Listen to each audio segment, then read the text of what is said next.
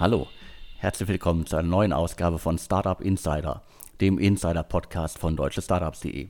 Mein Name ist Alexander Hüsing, ich bin der Gründer und Chefredakteur von deutschestartups.de. Heute spreche ich wieder mit äh, Sven Schmidt, Seriengründer, Internetinvestor, OMR-Podcast-Legende und derzeit in Essen im Ruhrgebiet mit Maschinensucher unterwegs. Hallo Sven. Moin Alex. Und äh, zum Start bleiben wir auch erstmal im Ruhrgebiet. Und zwar die heutige Ausgabe wird gesponsert von äh, Star2Grow. Das ist ein äh, Businessplan-Wettbewerb, den die Wirtschaftsförderung Dortmund äh, 2001 schon ins Leben gerufen hat. Und Businessplan-Wettbewerb ist da, glaube ich, noch ein antiquiertes Wort. Man kann es, glaube ich, eher als ein Coaching-Angebot für Startups beschreiben. Und äh, worum geht's da? Äh, die legen bald wieder los mit einer offiziellen äh, Veranstaltung und zwar am 24. Januar geht es um 18 Uhr im sehr schicken Deutschen Fußballmuseum in Dortmund los. Und äh, wenn ihr eine technologische oder digitale Idee für ein innovatives Produkt oder eine innovative Dienstleistung habt, dann solltet ihr euch auf jeden Fall an äh, Start to Grow wenden und euch dort bewerben. Und das gilt nicht nur für Startups aus Dortmund, aus dem Ruhrgebiet, sondern aus ganz Deutschland. Und äh, ihr könnt euch bei Start to Go bewerben und werdet gecoacht. Ihr bekommt von der Wirtschaftsförderung und von ganz vielen Mentoren, es gibt da verschiedene Bausteine, die man sich zusammenwählen kann, äh, Unterstützung und äh, ihr könnt die Region kennenlernen, ihr könnt äh, euch coachen lassen, interessante Events besuchen und Kontakte in die Wirtschaft knüpfen und äh, vielleicht auch schon erste Kontakte zu VCs knüpfen. Die Teilnahme ist kostenlos, die Anmeldung ist äh, jederzeit möglich, beziehungsweise sollte jetzt sofort passieren, damit ihr am 24. Januar dabei sein äh, könnt. Und äh, alles weitere findet ihr unter www.start2grow.de. Und geschrieben wird das Ganze natürlich mit einer 2 in der Mitte. Ja, auch von mir natürlich großen Dank, den Podcast ähm, zu unterstützen. Nur so kann der Podcast kostenlos bleiben. Ähm, und äh, ich muss ja sagen, ähm, Dortmund äh, meines Erachtens im Ruhrgebiet ein Top-Standort mit der TU Dortmund. Äh, sehr, sehr gute Uni vor Ort äh, mit, mit Top-Absolventen ich muss jetzt fairerweise zugeben, ist nicht immer ganz einfach, ähm, die von Dortmund sozusagen nach Essen zu locken. Äh, Dortmund sicherlich mit dem BVB ähm, hat natürlich auch viel Strahlkraft und äh, mit Urlaubsgurus, Babymarkt und auch Gastro auch schon sehr etablierte Grown-ups. Also daher finde ich eine super Initiative und nochmal auch von mir den großen Dank für die Unterstützung. Wer den Podcast auch unterstützen möchte, kann dies tun. Bitte eine E-Mail an den Alex schreiben an podcast.deutschestartups.de. Ähm, ja, aber es geht los. Alex, ich glaube, du hast es exklusiv entdeckt im Handelsregister. Ähm, es gibt eine neue Runde bei Travis Circus. Richtig. Ähm, ich bin mal wieder einige Startups durchgegangen, äh, von denen ich schon lange nichts mehr gehört habe und bin dabei auf Travel Circus äh, gestoßen. Und was gibt es da zu verkünden? Es gibt einen äh, neuen Investor, den hatte ich bisher namentlich so auch noch nicht auf dem Schirm. Airbridge Equity Partners. Und äh, vorher wurde das äh, Unternehmen schon von Tengelmann, also TEF, unterstützt. Und unterm Strich kann ich jetzt schon mal sagen, Airbridge und TEF halten jetzt rund 10% am Unternehmen. Und was macht dieses Travel Startup, die in Berlin hier sitzen? nicht, äh, nicht weit vom äh, DS-Office. Die kümmern sich um Kurzreisen, Städtereisen, so Wochenendtrips äh, und äh, Wellness-Hotel, Wochenenden und so weiter. Äh, sind äh, schon einige Jahre unterwegs und hatten, glaube ich, zuletzt offiziell 2016 Geld eingesammelt. Und das waren so knapp zwei Millionen. Neben den genannten äh, Tengelmännern ist da auch äh, die IBB Beteiligungsgesellschaft äh, an Bord, Meyer Dumont Ventures, also auch ein äh, Reisemedienhaus äh, und äh, dementsprechend ähm, waren die schon recht gut unterwegs, glaube ich, äh, waren jetzt lange Zeit sehr still, aber mit, mit der neuen Runde gibt es ja jetzt auf jeden Fall weitere Neuigkeiten und Sven, du hast noch ein paar Details. Ja, ich glaube, ähm, erstmal Alex, äh, damit das die Hörer auch ähm, sozusagen richtig verstehen. Ähm, ich glaube, Tengelmann und Airbridge halten jeweils 10 Prozent ähm, und nicht zusammen. Ähm, ja, du hast es schon gesagt, auch ich muss jetzt äh, zugeben, ich kannte ähm, Airbridge ähm, vorher nicht. Ähm, ein holländischer Fonds ähm, und nach meinem Verständnis äh, sehr viel eigenes Geld ähm, von, dem, von dem Gründer, der nach meinem Verständnis sich auch in dem ähm, Reisesegment halt ähm, auskennen muss. Ähm, ja, ähm, mein Verständnis ist, dass die Bestandsinvestoren haben ihr Prorata gemacht. Ähm, was heißt das, wenn man halt vorher 10% gehabt hat an der Firma, dann übernimmt man halt auch 10% sozusagen ähm, der neuen Runde. Ähm, immer ein gutes Zeichen. Ähm, in dem Fall soll die Gesamtrunde ungefähr drei bis vier Millionen Euro gewesen sein. Ja, äh, die Pre-Money dementsprechend wohl gute 20 Millionen, die Post-Money demnach knappe 25 Millionen Euro. Ähm, die, die, der, die Gründer halten weiterhin relevant Anteile. Ähm, das zeigt, dass bisher da sehr kapitaleffizient vorgegangen worden ist. Ich glaube, letzteres ist auch notwendig, denn ähm, du hast es ja gerade gesagt, es ähm, ist ein Anbieter, der vermittelt, glaube ich, äh, preiseffizient oder auch, muss anders sagen, günstige Reisemöglichkeiten für Kurztrips primär. Ähm, das ist für den Endkunden äh, sehr vorteilhaft. Allerdings ähm, ist immer die Problematik, wenn es sich um hm, kurze Trips handelt und dann auch noch im Endeffekt im, im günstigen Segment, dann ist die gesamte Ticketgröße meistens eher so 100, 200, 300 Euro. Wenn man als Anbieter davon 10 bis 20 Prozent Marge bekommt, dann reden wir halt, äh, ja, wahrscheinlich Deckungsbeitrag von der ersten Order, ja, im, im unteren Bereich 10 Euro, im oberen Bereich 60 Euro, vielleicht im Schnitt 30 bis 40 Euro und mit 30 bis 40 Euro äh, im Reisebereich gegen, ja, die großen, also Booking, Expedia, Airbnb anzutreten in einer von Google, äh, in einem von Google dominierten Funnel das ist schon sehr, sehr schwierig.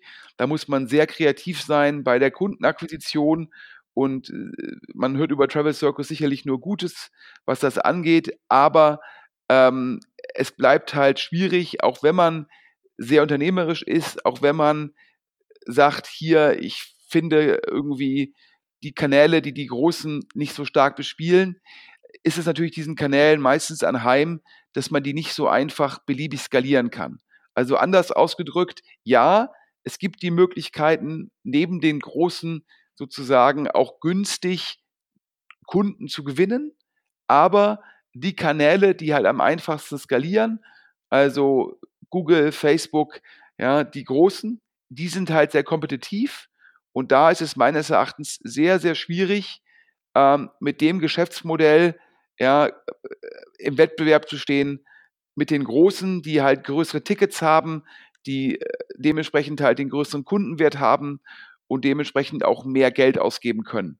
Ja, und da muss man mal abwarten. Ich glaube, ein solides Investment, sicherlich die Frage, wie groß kann das unter diesen Voraussetzungen werden? Genau, das frage ich mich dann auch immer. Gerade Travel ist, äh, wird so dominiert von etlichen großen Marken, aber in den letzten, sagen wir so, 12, 18 Monaten sind halt viele neue Startups entstanden, die sich auf bestimmte Segmente konzentrieren. Da hast du ja schon gesagt, so, man pickt sich halt das raus, wo man glaubt, dass man äh, gut sein kann und eine Marke aufbauen kann. Und ich bin auch sehr gespannt, ob Travel Circus äh, das auf lange Sicht gelingt. Ja, ich glaube, Travel Circus ist ja schon seit längerem dabei. Das ist keine neue Firma. Ich glaube, äh, ich glaube, Tengelmann hat da, glaube ich, 2015 schon rein investiert.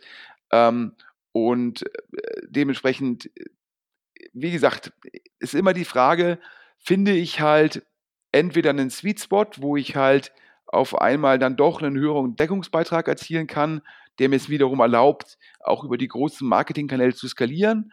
Oder aber, ähm, wenn mein Modell halt geringere DBs abwirft, bin ich kreativ genug, schaffe ich es halt über eine, über, vielleicht auch über Viralität, vielleicht auch über, über Social, dennoch meine Kundenakquisition ähm, zu skalieren. Ähm, wir drücken deinem Team auf jeden Fall die Daumen. Ich habe es ja schon öfter gesagt, ja, das Reisesegment, ja, da hat, da investieren VCs immer viel, weil natürlich auch sozusagen, da ist natürlich auch schon viel online und der adressierbare Markt ist sehr groß. Aber, ja, äh, wie so oft im VC, im VC-Geschäft, ja, es gibt einige große Gewinner, aber es bleiben, es sind auch schon viele Leute auf der Straße geblieben in dem Segment. Ähm, ja, wir bleiben dabei, wir gucken drauf.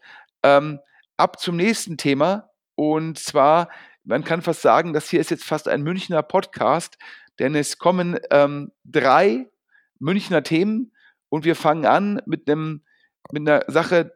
Alex, du hast es aus einer Quelle gehört, ich habe es aus einer Quelle gehört. Ähm, einen, ja, man muss es mal so sagen, ähm, ein echtes Deep Tech Investment und zwar sicherlich von jemandem, wo man es jetzt auf den ersten Blick denkt, wie kann das passen, von Early Bird. Ja, du weißt mehr. Richtig, wir gehen quasi in den Weltraum. Äh, ein äh, Spin-off der TU München, ESA Aerospace. Die hatten in den vergangenen Jahren unter anderem schon, von wem auch sonst, äh, Unternehmertum Venture Capital Partners äh, Geld bekommen. Äh, Vito Ventures war auch schon drin. Und unter anderem, ich hoffe, ich spreche den Namen richtig aus, Bülent Altan. Äh, der war unter anderem äh, schon bei äh, SpaceX mit an Bord als Navigation- und Control-Mensch.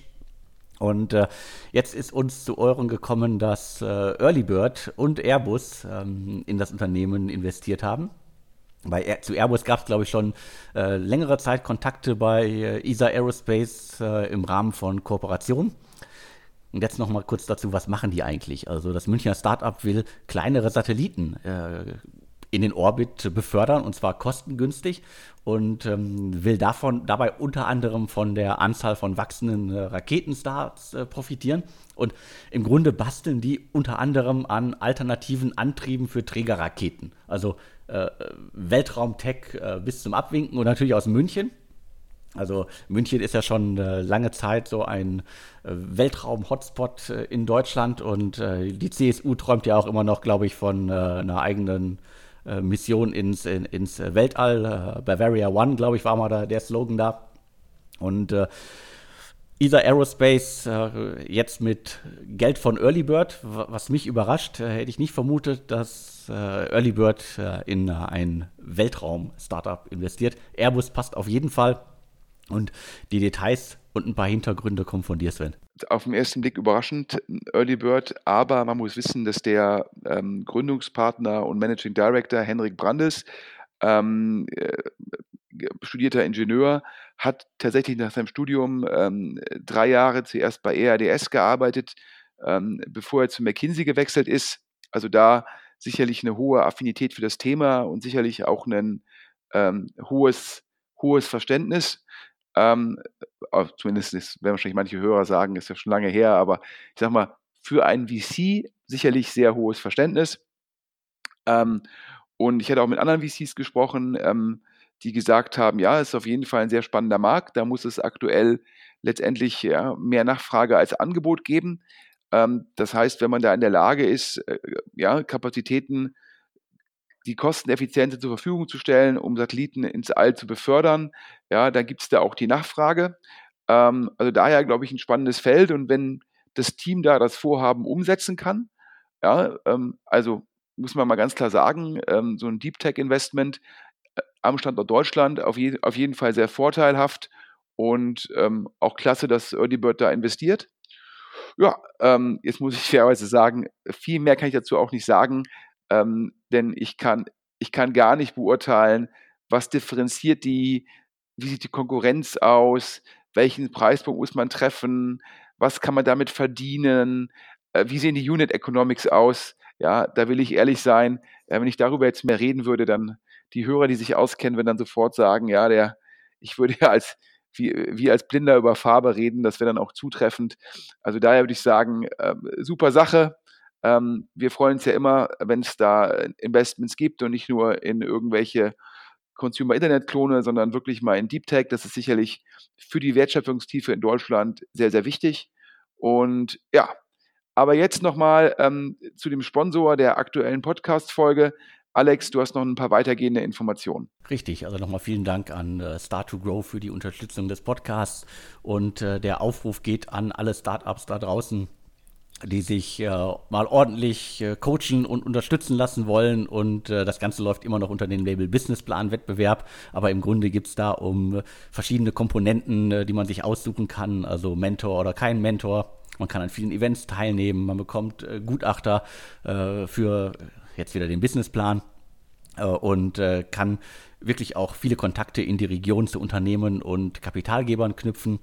Und äh, wie gesagt, das Ganze gilt für Teams aus ganz Deutschland. Die haben äh, in über zehn Jahren äh, 3000 Teams äh, unterstützt und begleitet. Und äh, da könnt ihr jetzt auch dabei sein.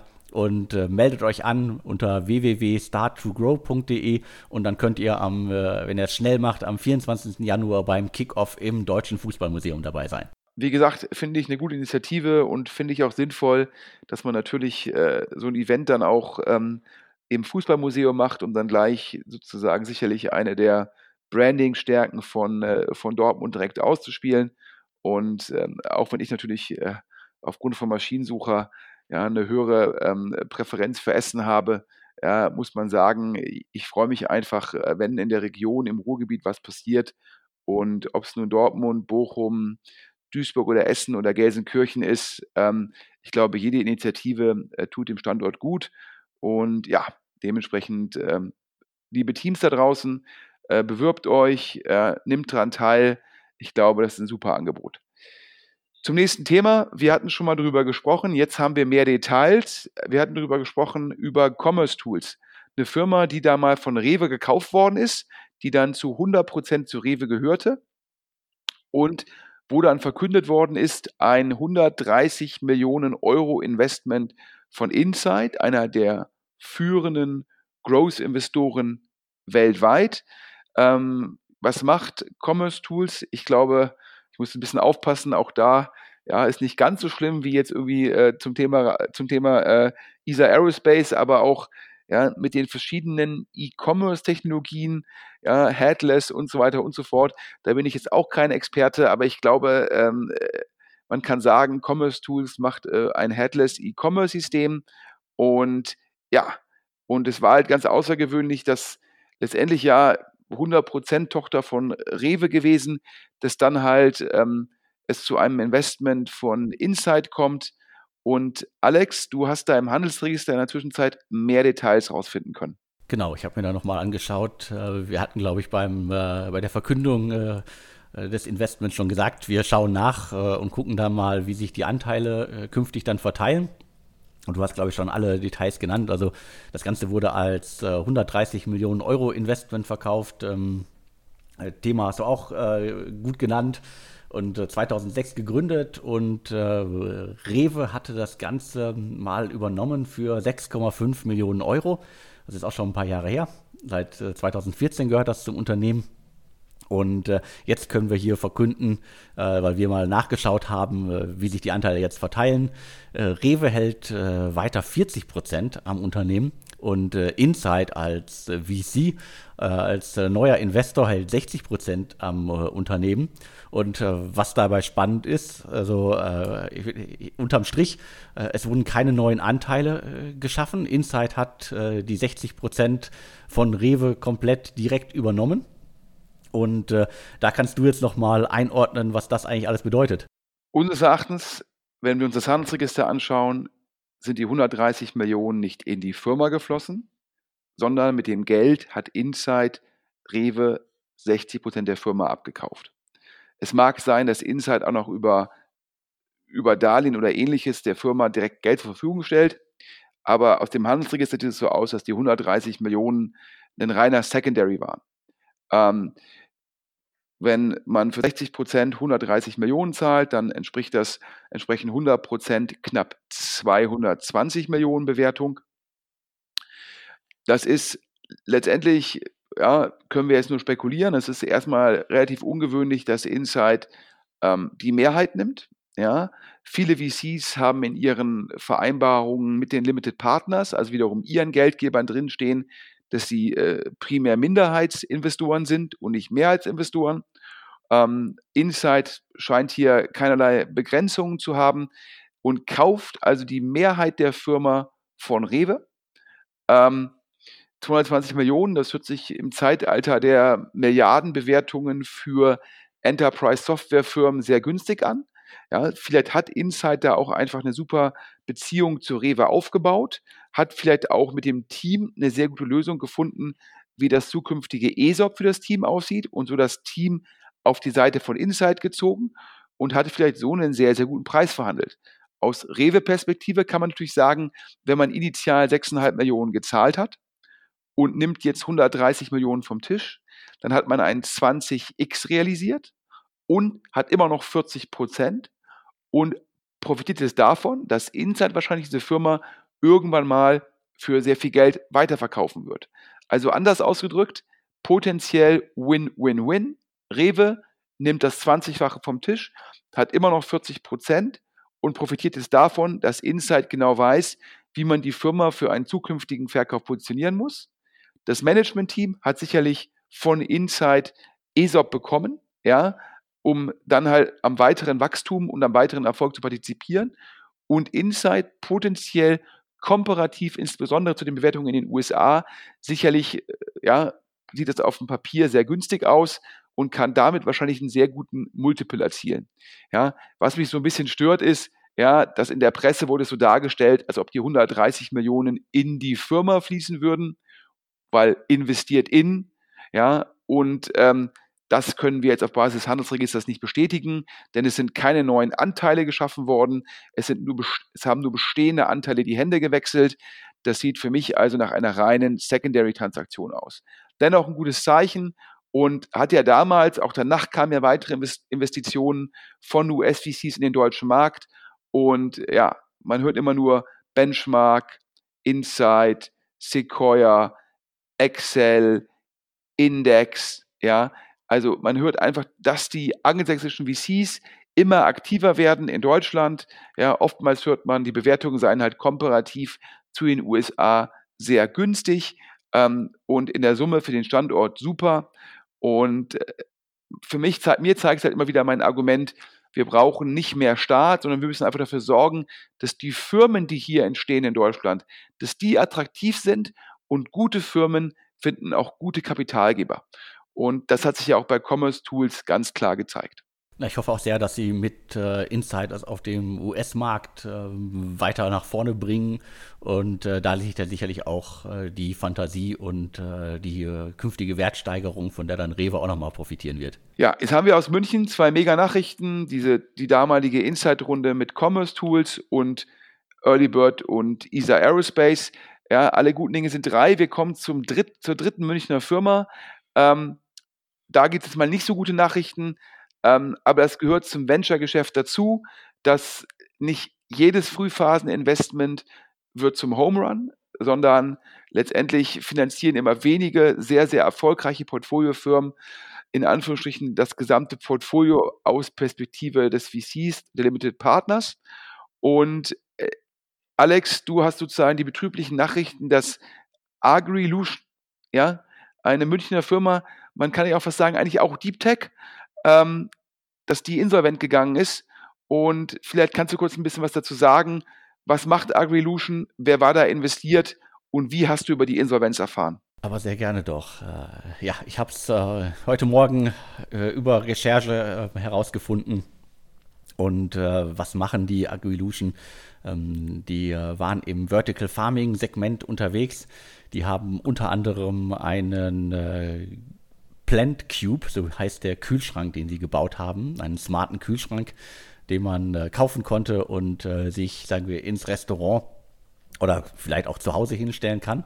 Äh, und äh, man hat, äh, hatte mehrere Fächer, die, ohne dass man viel machen musste, Basilikum und Co. herangezüchtet haben. Und äh, ich glaube, Knackpunkt war unter anderem der Preis dieses äh, Kühlschranks. Die sahen wirklich sehr stylisch aus. Ich habe sie äh, selber auch schon gesehen. Äh, zwei, fast 3000 Euro äh, haben die, äh, war, der, war der Preis äh, oder ist der Preis für diese Kühlschränke. Und ähm, Tengelmann Ventures, die hatten wir vorher schon mal im Podcast erwähnt, und äh, Flux Unit, das ist äh, ja so eine Mischung aus Investment äh, Vehicle und äh, Inkubator der, der, der Osram-Gruppe. Die haben in den vergangenen Jahren da investiert. Bis 2017 äh, waren schon 4,5 Millionen Euro in das Unternehmen geflossen. 2018 wurde wohl noch mal ein bisschen was nachgeschoben, aber das scheint alles nicht gereicht zu haben. Äh, das Unternehmen ist äh, insolvent und äh, kämpft somit ums Überleben. Und ja, es gibt ja ein paar andere in dem Segment. Vertical Farming in Berlin ist ja unter anderem Infarm. Die hatten wir auch vor einigen Monaten hier im Podcast. Die haben reichlich Millionen eingesammelt. Agrilution konnte da in dem Segment bisher nicht bestehen. Ich glaube wirklich, wie gesagt, Knackpunkt ist der Preis von fast 3000 Euro für diesen Kühlschrank. Ja, ich glaube, man muss äh, ein bisschen differenzieren. Ich glaube, Infarm macht Vertical Farming Solutions ja primär für Supermärkte. Ähm, also sprich, ähm, kann man jetzt darüber streiten, ob das wirklich effizient und produktiv ist oder ob es dazu dient, letztendlich den Supermarkt, äh, um irgendwas zu haben, was Kunden anlockt, was Kunden begeistert. Also ähm, ja, sozusagen in Anführungsstrichen Supermarktkunst. Ähm, das ist, glaube ich, der Fokus von Infarm. Agrilution hat, glaube ich, eine Vertical Farming Solution gebaut oder baut die ähm, für die private Küche, für den privaten Haushalt. Ähm, ich habe gerade nochmal nachgeguckt, ja, es sind knapp 3000 Euro kostet das Produkt, 2979 Euro inklusive Mehrwertsteuer. Dazu kommen natürlich dann immer noch die sozusagen die Kosten ähm, für letztendlich die, die Saatmatten. Ähm, das ist ja schon meines Erachtens ein sehr, sehr spitzes Produkt. Also sprich, man muss sich überlegen, wie viele Leute sind bereit für ein Küchengerät, denn es ist halt, ja, man braucht ja trotzdem noch einen Kühlschrank, einen Herd, einen Geschirrspüler, äh, eine Spüle und so weiter und so fort. Also für ein weiteres Küchengerät 3000 Euro auszugeben, das ist halt ein spitzes Segment. Ja, da ist also die Frage, wie viel ja, Volumen kann man darauf bekommen? Wie groß ist da die Zielgruppe? Ja, ähm, ich glaube halt, das wird sicherlich die Kernherausforderung gewesen sein. Ähm, nach meinem Verständnis hat man immer geguckt, kann man die Produktionskosten senken, kann man halt in Märkte gehen, ähm, wo halt weniger Vertrauen in gesunde, sozusagen gesundes Gemüse da sind und kann dort halt Leute adressieren, die sagen, lieber züchte ich mir das zu Hause, dann weiß ich halt, was da drin ist. Ähm, das scheint jetzt nicht geklappt zu haben, sonst glaube ich, hättest du die Insolvenznachricht nicht gefunden. Aber man muss ja auch ganz klar sagen, ähm, bei vielen Startups sind ja solche Insolvenzen dann natürlich auch irgendwie einfach nur Sondersituationen geschuldet. Und danach findet sich jemand, der sagt, ähm, ja, ohne potenzielle Altlasten, mit ein bisschen neuer Ausrichtung, glaube ich an das Thema, glaube ich an die, an die Intellectual Property in einer Firma. Und ich kann mir sehr gut vorstellen, dass das bei Agrilution der Fall ist, ähm, denn das Produkt ist sicherlich äh, sehr innovativ. Ähm, ich glaube, das, ich finde, es sieht optisch sehr gelungen aus und ist sicherlich auch, ähm, wo wir gerade darüber gesprochen haben, wieder ja sicherlich eher Deep Tech und äh, das alles zusammen macht es sicherlich sehr spannend und da muss, da bin ich jetzt natürlich nicht nah genug im Markt, wie groß, auf welchem Preispunkt muss so ein Küchengerät, damit es dann halt wirklich ähm, in den Massenmarkt kommt. Denn letztendlich wenn ich jetzt sage, als Anbieter, ich will mit dem Gerät selbst plus minus null sein und dann mit den Saatmatten verdienen, das ist so ein bisschen so, wir haben ja letzte Woche über den Fitnessspiegel gesprochen, da glaube ich auch, ja, zum Schluss muss ich in der Lage sein, meine Kundenakquisitionskosten über den Fitness, über den, über den, mit dem Spiegel zu refinanzieren und meinen Gewinn mache ich dann mit der Subskription. Und so könnte man ja auch bei Agrilution argumentieren und sagen, mit dem Gerät selbst muss ich kein Geld verdienen, da muss ich nur meine, meine Cost of Goods Sold sowie meine Kundenakquisitionskosten refinanzieren und den Deckungsbeitrag, um meinen Overhead zu finanzieren, um Gewinn zu machen, erziele ich dann mit den Saatmatten. Aber wie gesagt, du hast wahrscheinlich recht, 3000 Euro brutto, da ist dann halt schwer, viele, viele Geräte unterzubringen. Und wenn man keine hohe Installed Basis hat, kann man auch nicht viele Saatmatten verkaufen. Ja, und äh, das war da sicherlich die Herausforderung. Wir drücken dennoch dem Team die Daumen, weil coole Idee, cooles Produkt, dass sie jemanden finden, mit, mit, mit dem sie das zusammen halt im zweiten Anlauf erfolgreich ausrollen können. Ja, hoffentlich. Also gibt es ja immer wieder genug Beispiele nach Insolvenzen, dass es äh, weitergeht und äh, das Unternehmen unter neuer Schirmherrschaft äh, mit vielleicht verändertem Ansatz einfach äh, neu erblühen kann. Ich drücke da auch die Daumen. Und äh, mir bleibt jetzt nur noch mal ein Hinweis auf den Sponsor der heutigen Ausgabe. Das ist äh, Start to Grow, ein Businessplan-Wettbewerb, ein wirklich extrem guter Wettbewerb aus äh, Dortmund. Da können sich aber auch äh, Startups und äh, innovative Unternehmen aus ganz Deutschland bewerben. Macht das, dann könnt ihr demnächst äh, im Fußballmuseum bei der äh, Auftaktveranstaltung dabei sein. Und damit sind wir dann auch schon durch für diese Woche. Ja, wobei wir haben noch mal zwei, drei Sachen, ähm, drei Themen, ähm, ja, zweimal davon Werbung in eigener Sache und einmal der Hinweis nochmal generell, wer spannende Geschichten für uns hat, wer spannende Dokumente für uns hat, wer Hinweise für uns hat, entweder an podcast.deutschestartups.de, dem Alex per E-Mail schicken oder aber über den anonymen Briefkasten auf der Webseite. Und jetzt zum Schluss nochmal ähm, mache ich Werbung für einen UMR-Podcast, der seit gestern live ist. Da habe ich nämlich mit dem Alexander Graf, ähm, Gründer von Spriker und sicherlich ähm, vielen Hörern bekannt über äh, den Kassenzone-Podcast und sicherlich auch den kassenzone.de Blog, ein Streitgespräch geführt dazu, ob wir Amazon Peak gesehen haben ähm, oder nicht, ja, um äh, jetzt nicht alles vorwegzunehmen. Ähm, ich glaube daran, dass das nicht der Fall ist. Ich glaube, die Netzwerkeffekte, die Skaleneffekte, ja, die Kundenbindung von Amazon führt alles dazu, ähm, dass Amazon weiterhin Marktanteile gegenüber anderen Online-Händlern gewinnen wird. Ähm, Alexander Graf sieht das relevant skeptischer. Aber wer reinhören will, das ist der neue Podcast ähm, von OMR mit Philipp Westermeier, seit gestern sozusagen verfügbar. Hört rein. Und natürlich, wer noch ein Weihnachtsgeschenk sucht für seine Mitarbeiter ähm, und möchte denen ein gutes Buch schenken, was sich mit Startups, Unternehmertum beschäftigt, dem lege ich persönlich das Buch vom Alexander ans Herz. Ich habe ja schon mehrfach gesagt, ja, der Agrilution Kühlschrank oder Vertical Farming Kühlschrank oder das Vertical Farming Gerät finde ich ein bisschen teuer mit knapp 3000 Euro für den Massenmarkt. Das Buch vom Alex ist, glaube ich, zu günstig mit irgendwie knapp 10 Euro. Äh, das hätte auch 20 Euro kosten können. 270, 280 Seiten äh, Berichte über, ich sage jetzt mal ganz bescheiden, die zukünftigen Einhörner ähm, ähm, im Ruhrgebiet.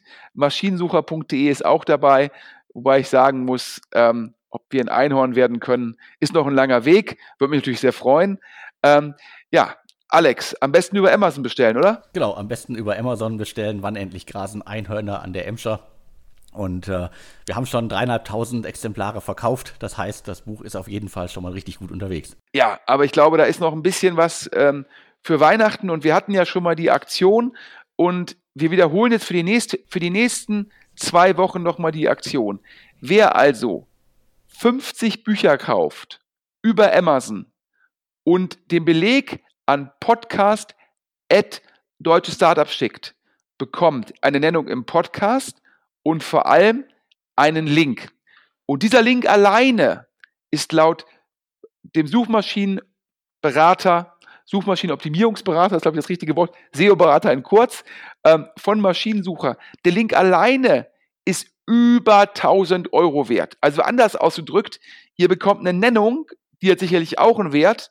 Ja, ihr bekommt einen Link, der wohl über 1000 Euro wert ist. Ihr bekommt 50 Bücher, die meines Erachtens mindestens 20 Euro pro Buch kosten sollten, also in Summe 1000 Euro. Und das Ganze bekommt ihr, wenn ihr einfach nur für 500 Euro bei Amazon 50 Bücher kauft. Also anders ausgedrückt, das Paket sicherlich einen Gesamtwert von zweieinhalbtausend Euro. Und das könnt ihr haben, indem ihr 50 Bücher A 10 Euro kauft über Amazon und den Beleg an podcast.deutschestartups.de schickt. Das gilt jetzt noch zwei Wochen, die Aktion, also bis zum 23. Und wir würden uns freuen, der Alex und ich, wenn ihr die Bücher zu Weihnachten an Geschäftspartner und an Mitarbeiter verschenkt. Denn der Alex, und das ist ja das Tolle, mit dem Buch wollte Alex kein Geld verdienen, der wollte einfach nur sozusagen zeigen, dass es neben Berlin, sicherlich das bekannteste Cluster in Deutschland, auch im Ruhrgebiet möglich ist, tolle Tech-Firmen zu gründen. Und ich persönlich finde das natürlich gut, ja, weil ich ja mit Maschinensucher in Essen unterwegs bin. Also daher ran an die Tasten, ja, und auch wenn ich kein Amazon-Freund bin, aber damit der Amazon Peak noch nicht da ist, bestellt die Bücher bei Amazon. Ja, also ist natürlich so, warum, warum sagen wir das? Weil natürlich wir durch die Bestellungen so ein bisschen Amazon-SEO machen. Also in der Hoffnung, dass das Buch durch die Bestellung weiter nach oben kommt und das wiederum zu mehr Bestellungen führt. Also, dass wir dadurch selbstverstärkende Effekte äh, lostreten. Jetzt habe ich aber auch schon genug Eigenwerbung gemacht. Einen guten Start in die Woche. Alex, vielen, vielen Dank. Und zum Schluss die Zusammenfassung, die manche Nutzer ganz gut finden. Ja, wer also ist beim Podcast letzte halbe Stunde parallel gearbeitet hat, ja, die Nachrichten sind, neuer Investor bei Travel Circus, Airbridge aus Holland, kennen sich wohl im Reisesegment aus, Post Money knappe 25 Millionen Euro.